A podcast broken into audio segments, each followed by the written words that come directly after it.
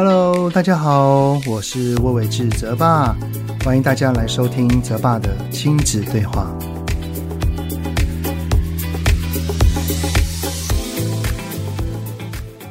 Hello，你们好，欢迎收听泽爸的亲子对话，我是亲职教育讲师魏伟志泽爸。我相信有长期追踪我的粉砖，还有听我 Podcast 的听友们哈。都应该知道，我其实并非什么教育啊、心理相关的本科系出身，我是电机毕业的。所以刚开始当爸爸的时候啊，我我其实就是延续着传统的教养观念，觉得打啊、骂啊、吼孩子啊，没有什么不好，因为我也是这么长大的啊，也没有变坏啊，对不对？只是哈，当我不断的用处罚的方式想要去矫正孩子行为的时候，我会有种感觉，叫做为什么我对孩子做了这些事情之后，我的内心会有那个自责跟后悔，甚至我看到我的孩子啊，一个我如此深爱的人，有的时候我大吼他完之后，他看着我的眼神会流露出着不安跟害怕，所以我就开始不断去思考这件事情，就是教养到底为什么一定要用恐惧的方式呢？也就是因为这样的念头，所以我才开始想要去改变我的教养方式。但是，一开始我都是不知所措，不知道怎么去着手，而且很容易被惯性所影响。后来，真的，我非常非常感谢心理学。因为我从很多的书籍啊、讲座啊、课程啊，学习到心理学的很多的东西，不管是儿童的发展也好，心理状态也好，或者是后续的什么阿德勒啊、萨提尔啊这一些，真的都对我在育儿的路上帮助非常非常大，让我跟我孩子之间的关系哈，到现在我儿子已经国中了，我跟他的关系还是非常常非常的好，所以我也很常在演讲的时候分享。非常非常多心理学相关的理论跟方法啊，那这一集呢，不是只有泽爸一个人在这边分享了啊，今天有一个来宾来了，哇！能够邀请到这位来宾，真的是非常的荣幸，因为他可以说是 Podcast 界的大前辈。所以今天呢，我们就来聊一聊心理学到底能够带给爸爸妈妈在育儿上面有什么帮助。让我们一起来欢迎哇塞心理学的创办人蔡宇哲蔡老师，掌声欢迎。Hello，各位听众朋友，大家好，我是蔡宇哲，我是哲爸啊、哦。今天我们是哲爸跟泽爸，对，两个我们一起来聊爸爸经，嗯，双泽爸爸的对谈，哎呀，太开心了！哎，大家的各位听友们，有没有听到刚刚那个声线？那个充满魅力的声线，有没有好熟悉？哇，怎么办？我浑身鸡皮疙瘩起来了！哎，宇哲老师，今天你的那个声音很好，那个辨识度很高，哎。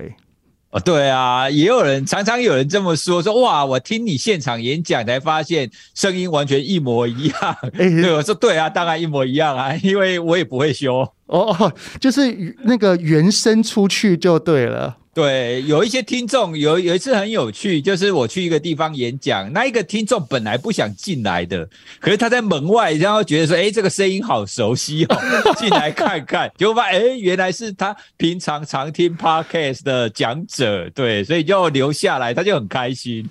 真的，哎，是那个哇塞心理学在 Podcast 上面真的是名列前茅，哎，我真的非常的佩服宇哲老师你在心理学这边的推广。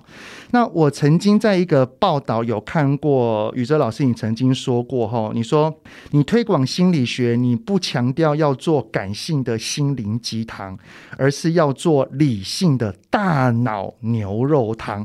我我后我看那个文字当中的意意思啊，好像就是宇哲老师，你你你你。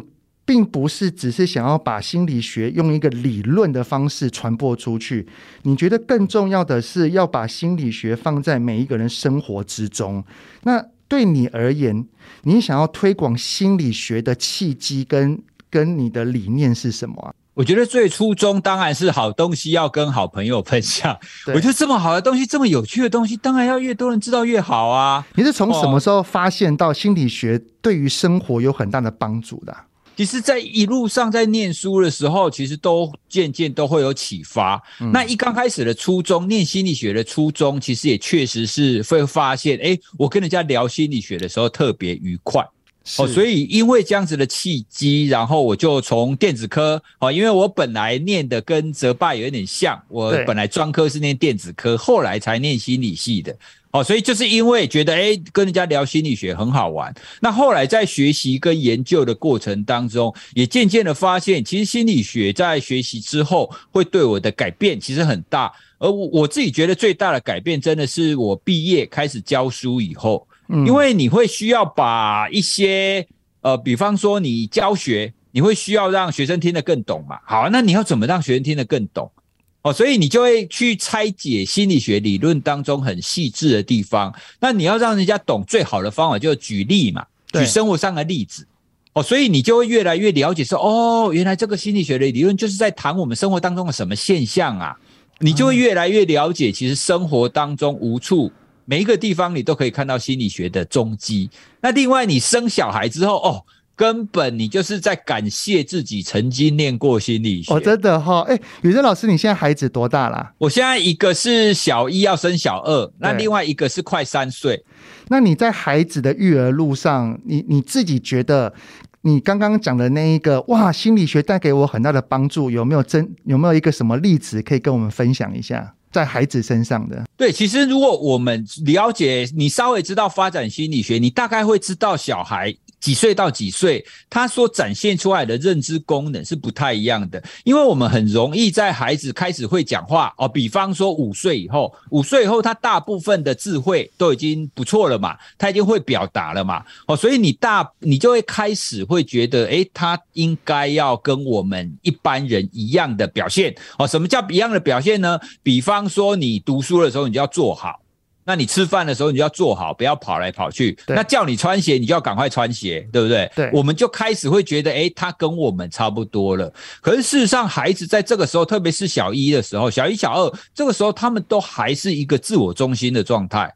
对。所以他不是不穿鞋，只是呢，他不会像我们一样，我立刻去穿鞋。他走去穿鞋的路上，他可能看到他的玩具，他可能会回想一下，哦，对，我昨天我玩这个玩具开心的时候。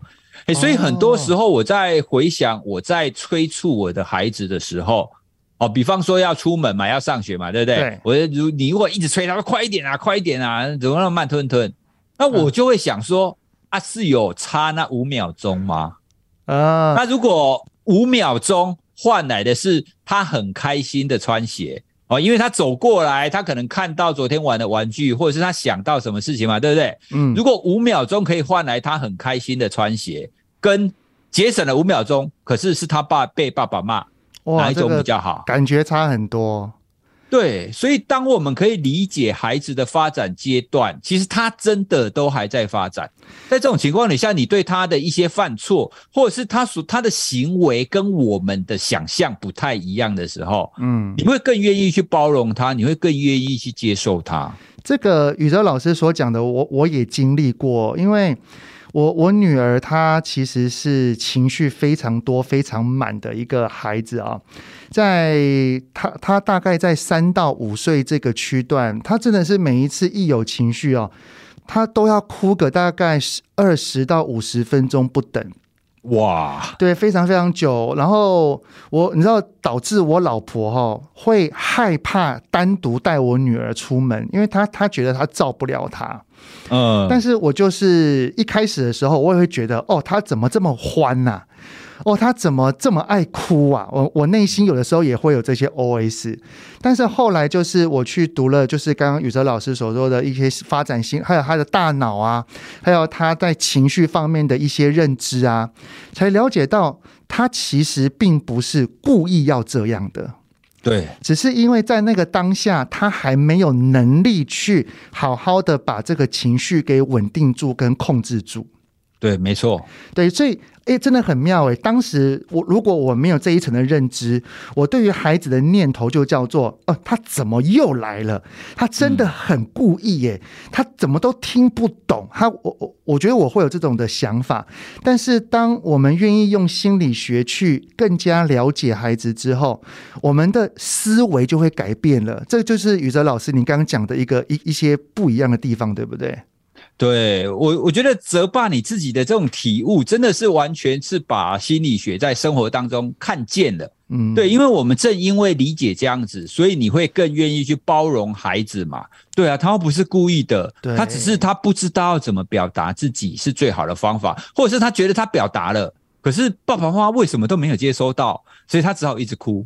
就是双方的认知没有在一个平，没有在一条直线上，对，没有接到。当爸爸妈妈有愿意多去了解心理学，然后了解孩子他的发展，了解他的大脑，了解他的身心状态，诶，其实我们看待孩子的角度也就开始不一样了。对你，你也会更知道怎么去应应他啦。像刚刚我我们讲的，孩孩子哭，孩子哭，你很生气，然后骂他说不要来哭了，再哭我把你丢丢掉哦。其实是没有用的，这种传统方法没有用。其实就我的经验，最有用的方法是，你就抱着他，然后你就开始跟他讲话，说：“哎，爸爸知道你很难过啊，那你刚刚可能是因为跌倒或是什么原因，你就开始猜测他为什么难过。”对，因为他哭是要表达自己有一个需求。如果他可以听到你说：“哎，对，爸爸，你说的这个需求是对的。”他那个生气跟难过就会降低了嘛，对不对？因为他觉得：“哎，你知道了。”宇哲老师应该也蛮常抱抱自己的孩子的啊。对，拥抱是我觉得一定要做的一个方法。我的妈妈啊，他们通常小孩子两三岁，他说：“啊，长大了啊，还要抱羞羞脸。”我都不管他。没错。几岁我就抱到几岁，对，其实这种拥抱它其实非常好的一个亲密接触，它也可以把两个人的关系把它紧密的结合在一起，所以千万不要觉得说孩子大了就不能抱，可以抱到几岁就抱到几岁，各位听众朋友尽量抱。哎，我我现在我儿子国二十四岁，呃，我偶尔还是会抱他，对啊，对啊，然后就哎过来，儿子来，爸爸抱一个。哎，我儿子还愿意耶，我就觉得 OK OK，可以继续，可以继续。哎，我觉得你很厉害耶！你看，第一个儿子这么大了，第二个他是儿子哎，他因为男性可能就是。从小他可能会灌输一些性别刻板印象，对哦，所以他们可能就多半比较不愿意拥抱。可是你到孩子这么大都还愿意跟你抱，哇，你们的亲子关系建立的真的是非常的好。还这这真的就是要感谢心理学带给我的一些改变，要不然我一开始也是吼爸吼那个会吼孩子跟打骂孩子的爸爸。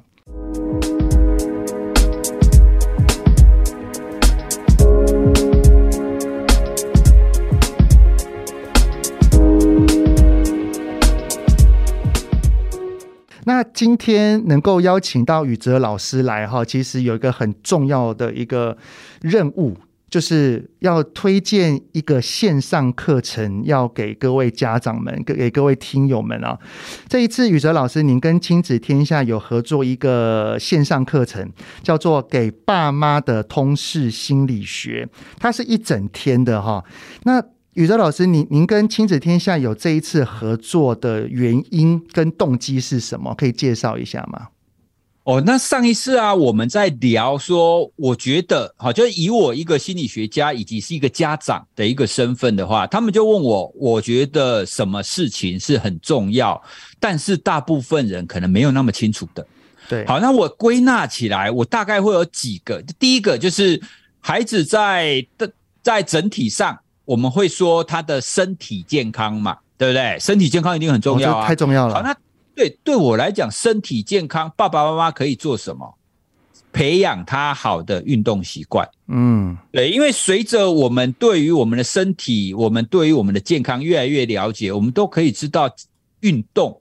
它才是对我们人的这种身体健康，它其实也对心理健康也有帮助啦。哦，不过它就是让可以直觉让我们知道对我们身体健康有帮助嘛，对不对？对。所以生理的部分，我们可以给孩子一个很棒的基础，就是运动习惯。对，那心理的部分呢？心理部分当然很重要嘛。好，那对我来讲，我觉得孩子最重要的，你一定要有一个正向而且乐观的这样子的一个态度。那这个其实你也要从小就开始要从你的生活习惯去灌输的部分。哦，所以我当时就提啊，我说哦，好，这两个部分，一个是生理的，一个是心理的，当然还有很多其他的啦。不过我觉得这两个部分，很多的家长他都还没有那么清楚，以及他可能不知道该怎么做。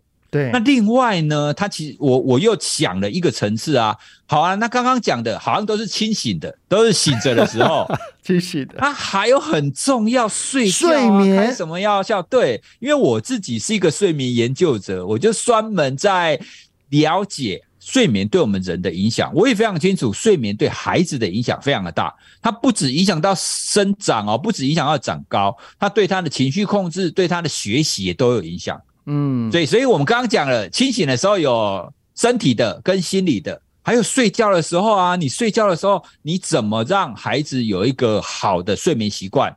哦，所以我觉得这个部分也是很多家长都不太清楚的。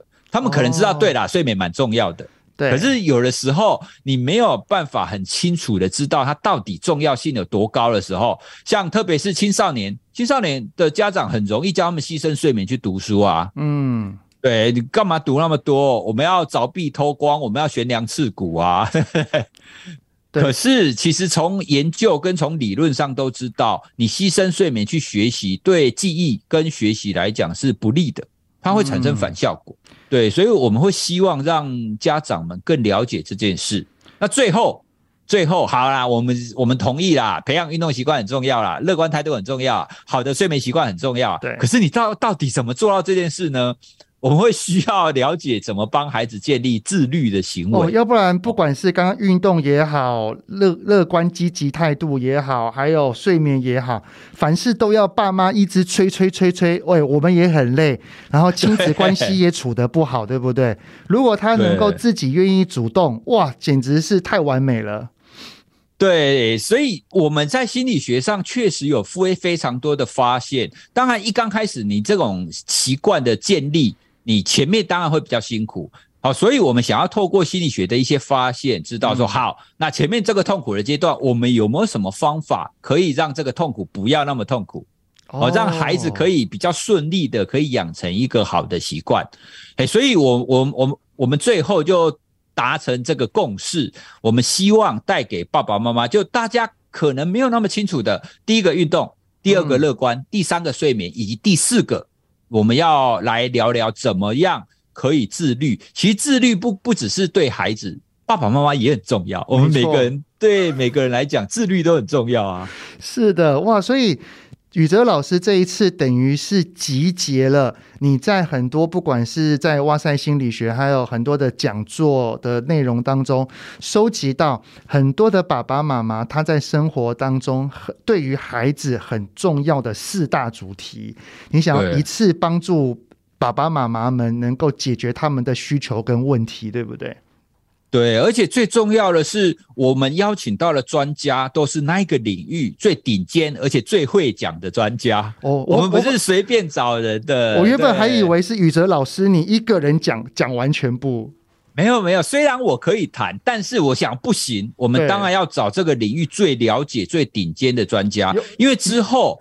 之后，我们还是可以再针对那一个主题，我们可以再做延伸嘛。好，因为虽然我们是一整天的一个研讨会或者是讲座的方式，但是我们终究能够讲的都还是只有五十分钟。对哦，你如果要讲的很细，它其实还有很多很细致的内容，所以我们当然要把这些专家都带出来啊。那以后你就有专家可以问。那我们可以之后可以再延续其他的主题，我觉得这个是很重要啦。我觉得专家哈就是要出来跟大家分享，那对，不要都关在学校。那没错，诶，就像是宇哲老师，其实你有在有一篇报道有讲过说哈，你自己觉得你不是学者，你也不是心理师，你反而是因为你比较喜欢跟那个擅长科学逻辑，所以你很重视如何运用那。宇哲老师，你这一次邀请到的所谓的专家，能够帮助家长们在生活上能够把这些心理学好好的运用的黄金阵容有谁啊？哦，我们第一个运动的，我们当然是找那台台北师范大学他的体育运动科学系的讲座教授哦，张玉凯教授，他本身呢其实就是专门在研究运动科学的哦，他也是台湾运动心理学会的理事长。哦，所以他对于怎么样从科学的角度来看运动对我们的身体跟对我们的心理，以及怎么样去建立运动的习惯，他都有非常多的策略。而这个策略呢，真的不是个案随便说说，都是从他的科学的研究来的。我那换句话说，适用大部分的人。我那我我觉得我非常需要听诶，因为我我我女儿超级不爱运动的。对，其实孩子你要教他喜欢运动不容易，所以我也觉得这个部分真的是第一个要让大家知道的，因为我们太注重小孩的学业了，学业，嗯，对对，我们都太注重，哎，好好读书啊。我我我们小时候也是这样啊，你喜欢运动，搞不好爸爸妈妈还会觉得说你太好动了，不要浪费时间。有可能，对，但其实运动会帮助学习。我相信，因为特别是就在刚刚宇哲老师你有说的，有些到了特别到了国中阶段，有些有些那个家长们会认为说，你应该要把时间多多拿去学习，但是适度的运动，当然不要太累。我觉得太累的运动也可能会让你疲累，但是适度的运动反而可以刺激跟激进你学习的这个吸收能力。对不对？对，没有错。在在国外，他们就曾经有研究去看，如果孩子啊，他们是好像是做国小孩子在下课的时候，他们其实他们如果有到外面去跑一跑啊，当然跑不是跑得很喘那一种啊，就稍微就是玩跑一跑的话，他回来在下一节课，他们其实是比较专注的，对，他们反而比较专注，而且心情是比较好的，相较于那一些都坐在课堂课堂上，一直坐着，对对。欸、所以有很多的研究都支持说，运动对孩子的学习，它其实是有好处的。哎、欸，其实这一堂课，这个讲座，老师们应该也蛮需要听的，因为我我知道有一些老师，像可能是高年级啊、国中的老师，他们的观念也可能是陷入在，呃，你不要，你下课时间或中午午休时间，你不要。什么出去打球干嘛的？不要，要不然你回回到教室里面来，你都累了，等下就睡觉了。但是有的时候在下课或中午午休的时候，适时的动一下，会不会搞不好更促进他下一堂课的这个吸收力？对，没有错。所以在这边的关键就是适度。嗯，对啊，因为确实如果他动得太厉害，他下一节课可能就是会疲劳嘛。对，哎，所以玉凯老师他一定就会跟大家讲，好，那。什么叫做适度？哇，对，因为你要让让大家可以实际执行嘛。哇，太期待了。那我我我知道，因为我有看过那个流程表，所以关于那个积极乐观，也是一位是高一大心理系副教授，是不是？对我们，我因为我以前也在高一大心理系服务，哦，那那个时候我们就有成立一个正向心理学中心，那我们。第二位讲者邀请的这个吴香怡教授，哦，他就是正向心理学中心的主任，嗯，他很特别哦，他本来是小学老师哦，哎，对，他是担任过小学老师，实际有教学经验，然后再去进修就对了，对，然后之后进修，念完博士到大学来教书，然后他在教书的过程当中，他研究的方向也一直都在正向心理学、乐观以及你怎么让孩子更好这个层面。嗯对，所以这一次也就是请他一定要来跟我们分享，包含他研究的所得啊，包含因为他自己现在也有孩子，哦，对，所以你要怎么样让孩子可以是一个正向、积极、乐观的一个态度？对，那从科学研究上，其实也有一些实用的方法告诉我们怎么做，你的孩子可以比较朝向这个方向去做。哇，我我我在看那个整个流程的时候，我就看到关于这个乐观积极养成挑战力里面有个细项，真的是非常的好奇。他说要厘清孩子面对挫折时的心理状态，因为我相信没有一个人不会遇到挫折，但是现在的孩子蛮多都是遇到挫折了之后直接放弃。对，或者是他知道他会输，他宁愿不挑战。这个就是很糟糕的地方。嗯、我们现在也很多的地方都会谈一种我们称它为成长型思维 （growth mindset）。对，那您刚刚讲的那一类的，就是属于固定型思维，就是啊，这太难了啦，我不要挑战啦。哦，这个不行啦，反正我的智商就是这个样子，我的能力就是这个样子，这个太困难的，不要找我。哦，所以我们很担心孩子变这样啊、哦，所以才积极的。安排这一个课程，能够让爸爸妈妈们知道如何培养孩子的正向态度。对，比方说，好，我们孩子做画了一张画，然后他拿来给你看，你是不是要称赞他？对，对啊，你要给他正向回馈嘛，对不对？但是在这边正向回馈的方法，你有没有讲对？哦，比方说，我一刚开始，我都会很直觉说，哇，你好棒哦，哦，你画的好好哦。对，我们都会直接称赞孩子本身。或者是结果，对，但是我们后来知道，成长型思维一个很重要的关键，你必须要去看见它的过程。你必须要去称赞他的努力，嗯，哦，所以比方说他拿拿一张画来，你也可以，你可以说他很棒，没关系，但是你要把更多的时间去跟他谈，哇，你画上面这个人，你想要画谁呢？你这个人画的这个部分，哦，跟你讲的这个好像哦，那你用了这个颜色怎么样？哦，所以他会知道你注重的是他的过程。过程你你他会知道他的努力是会被赞赏的，或者说哦，你从刚刚到画完，你你很坚持努力画了一个多小时，哎，我觉得你超厉害的。对对，对，没有错，这个才是我们要最应该要给正向回馈的部分。有非常多的研究，其实都已经得到类似的结果。你如果太称赞他个人哦，比如说你称赞他很棒，他是天才，那最终呢，他就很可能会走向。刚刚泽爸讲的那个就是固定型，就是啊，这个太难，我不会。嗯，对，所以我们的称赞也要用对的方法去称赞。哇，太好了！我你看，光是这前这两位的讲师名单，就是讲运动，然后又讲如何正向，能能够培养孩子成长型思维。那接下来我知道。宇哲老师，您个人就负责两个主题嘛，对不对？对，我我第一个当然睡眠的部分，当然要当仁不让，我要来讲啊，对不对？我知道宇哲老师你是那个睡眠的专门研究哈，那我我们直接来针对宇哲老师你的专业，我来跟你挑战看看。好。你知道，因为我知道现在很多的家长们哈，面对孩子，不管是学龄前啊、小学啊、国中也好，其实都会面临到一个问题，就叫做孩子他其实都不太喜欢睡觉。对，没错。每一次要去睡觉，他就说我不想睡，明明在揉眼睛喽，打哈欠喽，没有，我很我很清醒，我不要睡。哎，我在心理学的层面，他的这个原因是什么啊？其实很正常，你知道吗？你你想想看，睡觉的感觉是什么？其实是失去意识，欸，嗯，是，对，所以孩子当然要掌控，因为特别是他在学龄前，他一直在向外探索嘛，对，所以只要醒着的时候，对他来讲都是玩乐，都是学习，他当然要把握这个时候啊。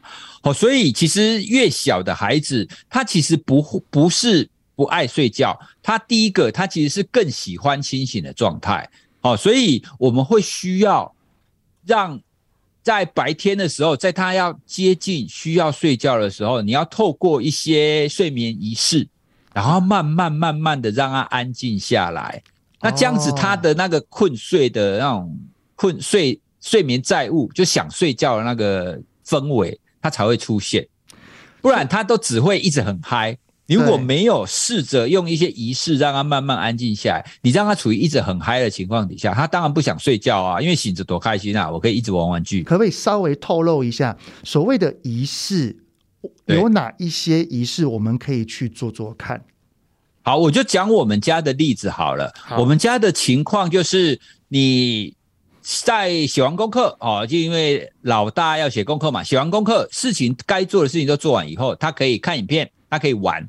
对吧？对。可是呢，他玩到什么时候呢？玩到睡觉前三十分钟，他就不能玩那一种很动态的，包含不能看影片哦，因为影片是光线嘛，对不对？对，光线刺激，那不能玩那种很动态的，他必须要接下来，他必须要是静态的。什么是静态的呢？阅读啊、哦，所以接下来他可以做一些静态的活动。那静态的活动完之后，时间到了，哎，接下来他就需要。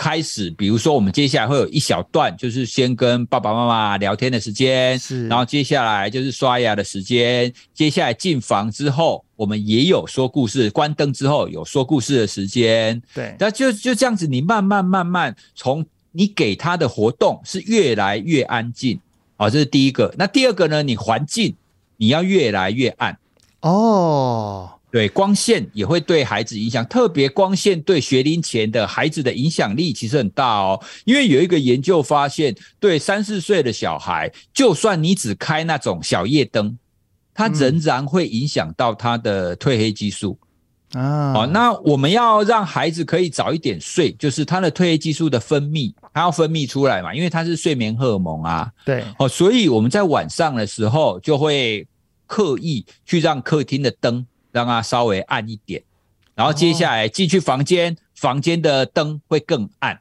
因为它要产生有一个很明显的对比。我进去房间就是更暗，更暗代表什么？要更接近睡觉。对，所以我们从行为上、从环境上，你的设计都是朝向越来越接近睡觉这件事。那所以我们不太能够就是带孩子进房间之后，然后灯全亮，然后看书，看书之后时间到了，然后一下全部关暗，这样对他而言并没有那个循序渐进的那个过程，对不对？对，这样就没有那么好。所以我通常都不建议让孩子在同一个地方玩。好，比方说很多人就在卧卧，先在卧室一直玩得很开心，那玩玩玩玩，对，因为这对孩子会有一个情境的记忆，他会记得，他的身体会记得说，我在这里是很快乐的在玩，对，所以他就不容易在这边好好的睡觉。所以在我们家，在床上。他可以做很静态的休闲，就是读书、阅阅读，偶尔啦，就睡前的阅读是可以做的。可是，一般的阅读跟玩乐，我们都会离开离开他的卧室。那当然，有一些爸爸妈妈他会把他的孩子的房间就同一间，哦，就书房、游戏室跟卧室，这没关系。但重点千万不要在床上，不要让他在床上玩乐，在地下，要让他很明显的分开。哦，就是他原本是灯全暗，因为灯全亮，然后在地上玩玩玩玩，然后可能去那个去刷个牙，然后我们就把大灯关掉，开台灯，然后就到床上来，然后讲故事书，然后呢，再再把台灯关掉，开小夜灯，我们我们就坐着或躺着一起聊聊天，然后最后时间到了，再把小夜灯一次关掉，全暗。对，可以的话，我觉得这种操作方法就是最好的方法。哦、对，所以像我们刚刚讲那个都是原。原则性的，就是在从环境上跟行为上，你就慢慢慢慢越接越来越接近静态，越来越暗。哇对，那这样子他自然而然就会接收到这个讯息。哎、欸，真的，如果爸爸妈妈有知道这些资讯跟了解之后，我觉得在睡前会有一个良好的亲子时光，哎，而不是总是快点啊，去睡觉。还不睡，躺好，这个就会减少很多很多哎、欸。对，因为其实说实在的，孩子在学龄前，甚至他在小学的时候，很多的行为塑造都会需要父母亲在旁边做引导。对，那你说他要自己时间到了就乖乖去睡吗？如果你没有帮他建立这个习惯的话，他当然要玩啊。那我我就遇到很多家长，他说：“吼，我的小孩就一直玩，一直玩，然后在那个房间一直玩，玩到睡觉的时候，我叫他睡觉，他都不睡觉。我就跟他讲，他当然啦、啊，你前一秒钟他还在玩，你怎么可能叫他立刻放下他玩的的那种感觉，然后立刻躺床睡觉？做不到嘛？了解哇，哎、欸，真的当。”透过心理学去知道这些东西之后，我们就会衍生出应对的方法，然后让然后让亲子之间的相处能够更愉快。哇，好棒哦！那那这是另外一个，宇昭老师，这是我的个人私心问题。嗯，我儿子现在已经国中啦，然后他自己他就不想早睡。对。但是我们去观察他的精神状态，其实都很 OK。他早上六点半就要起来，然后要去学校。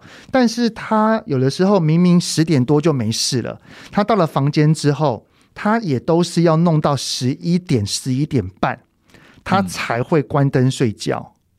对，对于青少年而言，这样子是是 OK 的吗？还是他最好还是要早一点睡会比较好？其实整体来讲，我们会建议青少年。如果有有办法的话啦，嗯、就是他的总整体就一天的睡眠时数可以在八个小时到九个小时左右。对，那当然不是每一个人都做得到。那如果另外第二个最重要就是他尽量规律，就是不要有有的时候早，有的时候晚。嗯，哎、欸，那我要跟泽爸分享的是，其实青春期的孩子他有一个很特别的特性，就是他的生理时钟会往后移。对，也就是说，他在进入青春期之后，他的生理是生理现象哦，不是他故意的，他的生理现象会让他变得比较晚睡。那有没有一个有没有一个界限，就是呃，晚睡的话，最最晚最晚到几点？我们通常都会根据他需要起床的时间去切啦。哦，比方因为因为他要上学的话呢，七点要起床。对啊，对，所以如果七点要起床的话，我们都会建议至少十一点，他要可以.他要可以入睡，因为这样他至少可以睡了大概八个小时嘛。嗯。对，那这这不不过，如果真的做不到的话，尽量不要让他在这个上床睡觉时间，就是还做太多刺激性的事物啦。哦，比方说打手游啦，哦，没，然后追剧啦，哦，就尽量都还是让他进入这种静态的一个状态。嗯，我我我儿子目前是还没有手机，所以他就是听音乐，然后躺着翻来覆去，不想睡。对，好，太棒！我我我要把这一段录那个放给我儿子听。下一个，我知道除了睡眠，在宇哲老师这边也有去做分享之外，还有另外一个，也是很多爸妈都会困扰，甚至会到恼怒的行为，就叫做拖延。对，也就是所谓的培养自律。我来依照某一个状态，也是小学的家长们。那个最常遇到的一个情境，那请宇哲老师来看看如何帮助孩子减少拖延、培养自律。那这个情境就是孩子不想要写功课。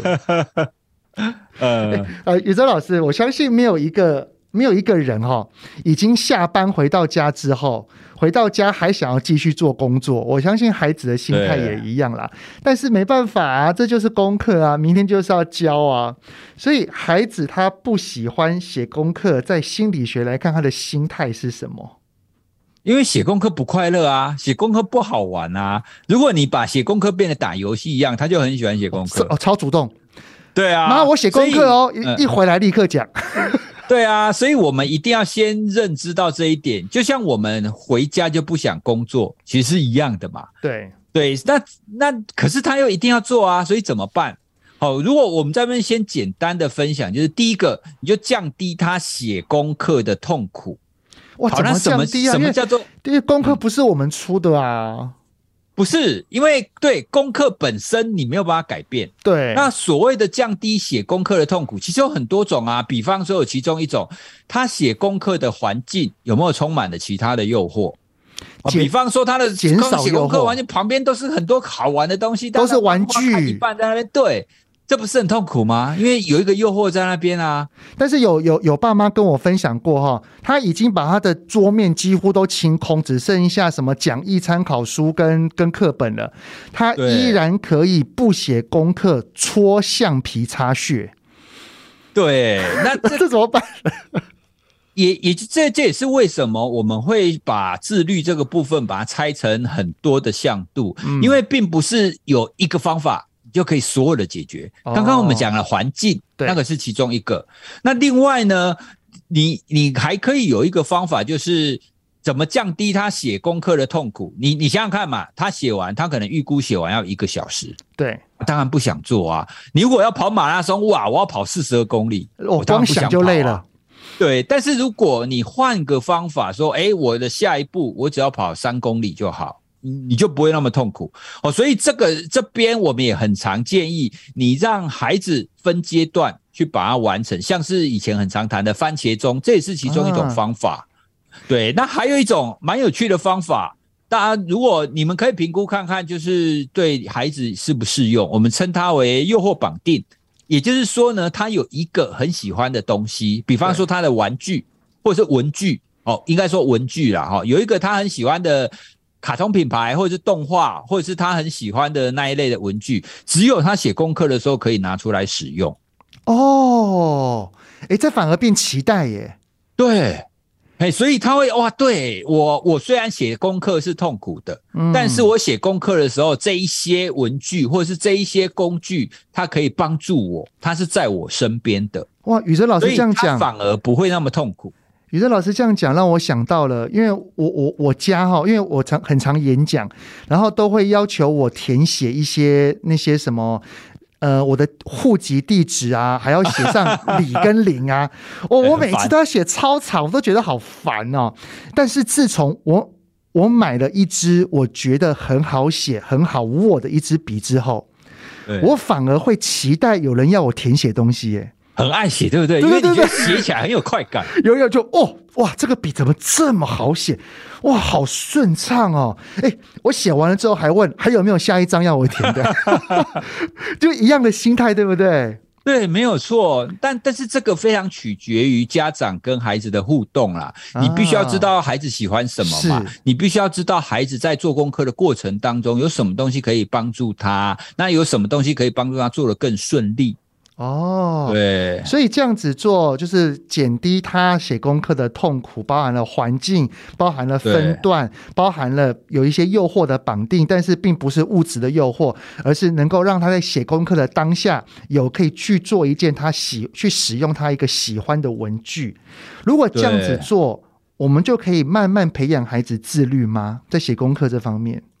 对，因为一刚开始最难的是他做这件事情很痛苦。可是如果你一天两天，其实我们每一个人都有这种经验嘛。你一刚开始在做这个习惯的时候很痛苦啊，可是久了以后你会习惯。哦，你习惯之后，你本来觉得很痛苦的事情，它的痛苦程度会降低。OK。哎，那所以这这个就是延续到我们家长在前面都会比较辛苦啦。哎，因为他还没有这个习惯的时候，你的引导就会多一点。那一旦他习惯这样子的流程，像我们家，我们家就是吃完饭就是洗澡，洗完澡就写功课，写完功课以后可以看影片或者是玩。那玩完以后看看书，他已经习惯这个流程，所以你就提醒他，哎，时间到了哦，他就可以自动把影片关掉。然后自动去做下一阶段的事。我我们我们家也是这样，只是我发现现在很多的爸妈哈都蛮高度期待的，就是好像认为孩子到了小一、小二，孩子有了功课，我我陪你几次之后，你应该就要自动自发了。哦，对，期待太高。那宇哲老师，你觉得以孩子的生生长历程来看，哈？孩子应该要到几岁，他才会对于功课？当然，爸爸妈妈还是要提醒，还是要干嘛？但是不用到在旁边一直叮咛着，他至少自己会做出一些主动完成的这些行为。大概要到几年级啊？如果他的功课量，就是他每天要做的这个量还不大的时候，嗯、对，其实，在小一、小二，你就有办法去建立他这样子的一个习惯。对，但是我要提醒大家的是，不要觉得小一他已经建立了，以后就不会有问题哦，不是这个样子。所以我刚刚很重、很着重的一点就是，你不要去了解他需要完成的量有多大。嗯，因为到了中年级、高年级，他的功课会变难，对，会变难，然后他就会抗拒。或是变多，他做不完，对，或者是他有有一个地方没有学熟，所以他其实学习历程当中，他一直在遇到困难，一直在碰到他不懂的东西，所以我们会需要适时的介入，因为如果你没有介入的话，一旦他在这边卡关了，做作业就对他来讲是一件痛苦的事，他痛苦程度要降低啊，因为本来不是已经已经变得比较低了吗？可是这里卡关了，对他来讲，这个痛苦就会升高。哦，所以其实爸爸妈妈对于孩子写功课这件事情，虽然在过程当中我们培养他自律，他一定会有一个能力的养成，只是他所遇到的困难跟困境也会增加，所以爸爸妈妈还是要在旁边适度的陪伴跟一协助跟引导，对不对？对，至少你要关心他。像我的女儿，虽然她还小一，可是她有一次，她就是做作业做的太久，嗯、就是一直写到他上床应该要上床睡觉时间都还没写完。嗯，对，所以我我我们就会跟他讨论说，哎，为什么你今天写那么久？写到连他自己看影片游玩的时间都没有。对对，所以像这种，你当孩子的写功课或者学习出出现一些状况的时候，你就要去了解，而不是说，哎，我谁叫你不早一点写？你不早一点写，你看吧，现在不能玩了吧？这些都是讲一些后话了哈。对，其实你你你需要去了解为什么平常他明明二十分钟、三十分钟可以完成，可是今天花了一个小时，一定有原因嘛。了解，所以这这一个呃，给爸妈的通识心理学，其实就能够给予很多家长们在生活当中如何去应对孩子的一些很多的方法跟技巧。那哇，时间的关系，真的我跟那个宇哲老师一聊哦，第一次聊就聊得好开心哦，停不下来，但是没办法。时间就是有限的，下次我之后看有没有机会，我再邀请宇哲老师。没问题。那最后呢，我们再请宇哲老师简单的介绍一下这堂线上讲座。对，给爸妈的通识课，我们就只有因为邀请的来宾他们都很忙哦，所以我们只能办一场，就九月十七号礼拜六。我们从早上的九点二十到下午的三点二十，我们最后刚刚没有讲到的来宾，最后我们还有跟黄聪宁医师，哎呀，就各位听众朋友，大家都很熟悉的黄巧虎啊。对，黄大神跟他也蛮熟的。我就说，哎，我们也再来聊一下，就是我们在孩子教养上，针对运动、睡眠、跟积极乐观以及自律，我们有没有什么自己的方法来跟大家分享？好，因为上面专家都已经讲了很多的策略嘛，跟讲了那些科学的理论的结果，那我们就要实用哦。所以我们最后呢，就是跟黄医师的来讨论。哦，那希望呢，这一天的这个活动可以给大家很实质的收获。你听完以后，不管不只了解了，而且你还知道回回去你可以怎么应用在自己跟应用在孩子身上。对，所以这个活动完，我们也可以就是限时可以回放哦，因为很多人可能会觉得说，哎，我刚刚可能恍神了还是怎样，没有听清楚，我要重复听都可以的。哇，哦，所以我们。认为就是家长、老师们哦，就是都非常推荐大家可以一起来参与这个给爸妈的通识课。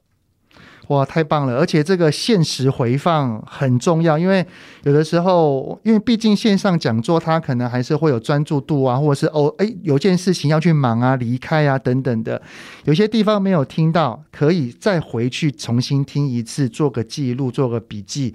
我相信对于我们的日常生活的运用都会有很多的帮助的。那么有兴趣的听友们，我会把这个讲座的资讯哈放在我的资讯栏里面，有兴趣的。都赶快去点选哦！好，那节目就先到这边，非常感谢你们的聆听。有任何想听的内容呢，都欢迎在 Apple Podcast 底下先五星按个赞，然后再留言告诉我哦。非常感谢宇哲老师，谢谢，谢谢，谢谢泽爸，谢谢大家。泽爸的亲子对话，我们下次再见喽，拜拜，拜拜。希望今天的节目有让您与孩子之间有着更好的相处。欢迎在各个收听平台订阅泽爸的亲子对话。如果是用 Apple Podcast，请以五星按赞给予肯定，也欢迎留言，我们一起讨论哦。如果有想要听什么亲子的议题，请欢迎告诉我。愿天下家庭的亲子关系能够更好。泽爸的亲子对话，我们下次见。